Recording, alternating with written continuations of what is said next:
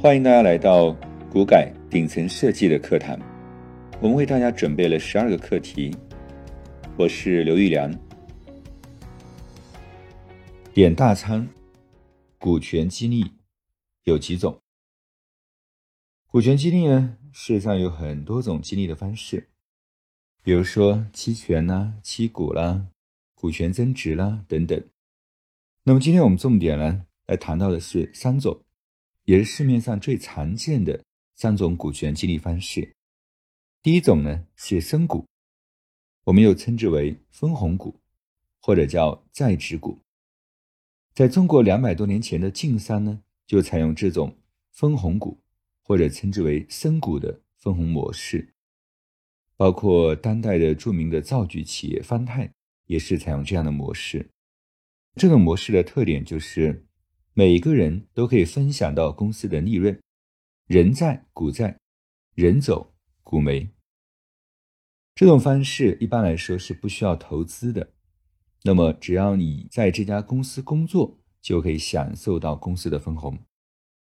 第二种呢是虚拟股权，虚拟股权的概念指的是将公司股份虚拟化，比如说公司可以变成五千万股。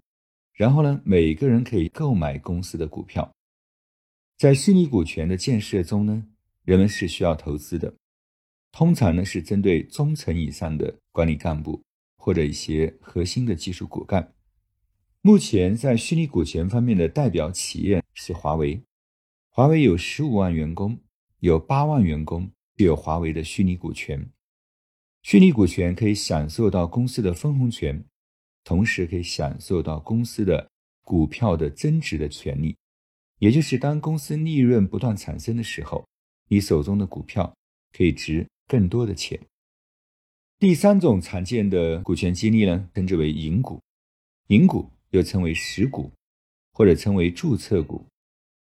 这种股份只能给到极少数的人，通常是外部的投资人和内部的核心高管或者联合的创始人。因为工商股和注册股是要到工商局注册的，所以在变动和退出的时候，手续相对繁琐，而且需要一些退出的成本，所以我们只针对极少数的人采取注册股。注册股将会享受增值权、决策权、转让权和知情权。如果说深股是贪，人皆有份，那么虚拟股权就是面包。而银股就是流牌，各有价值。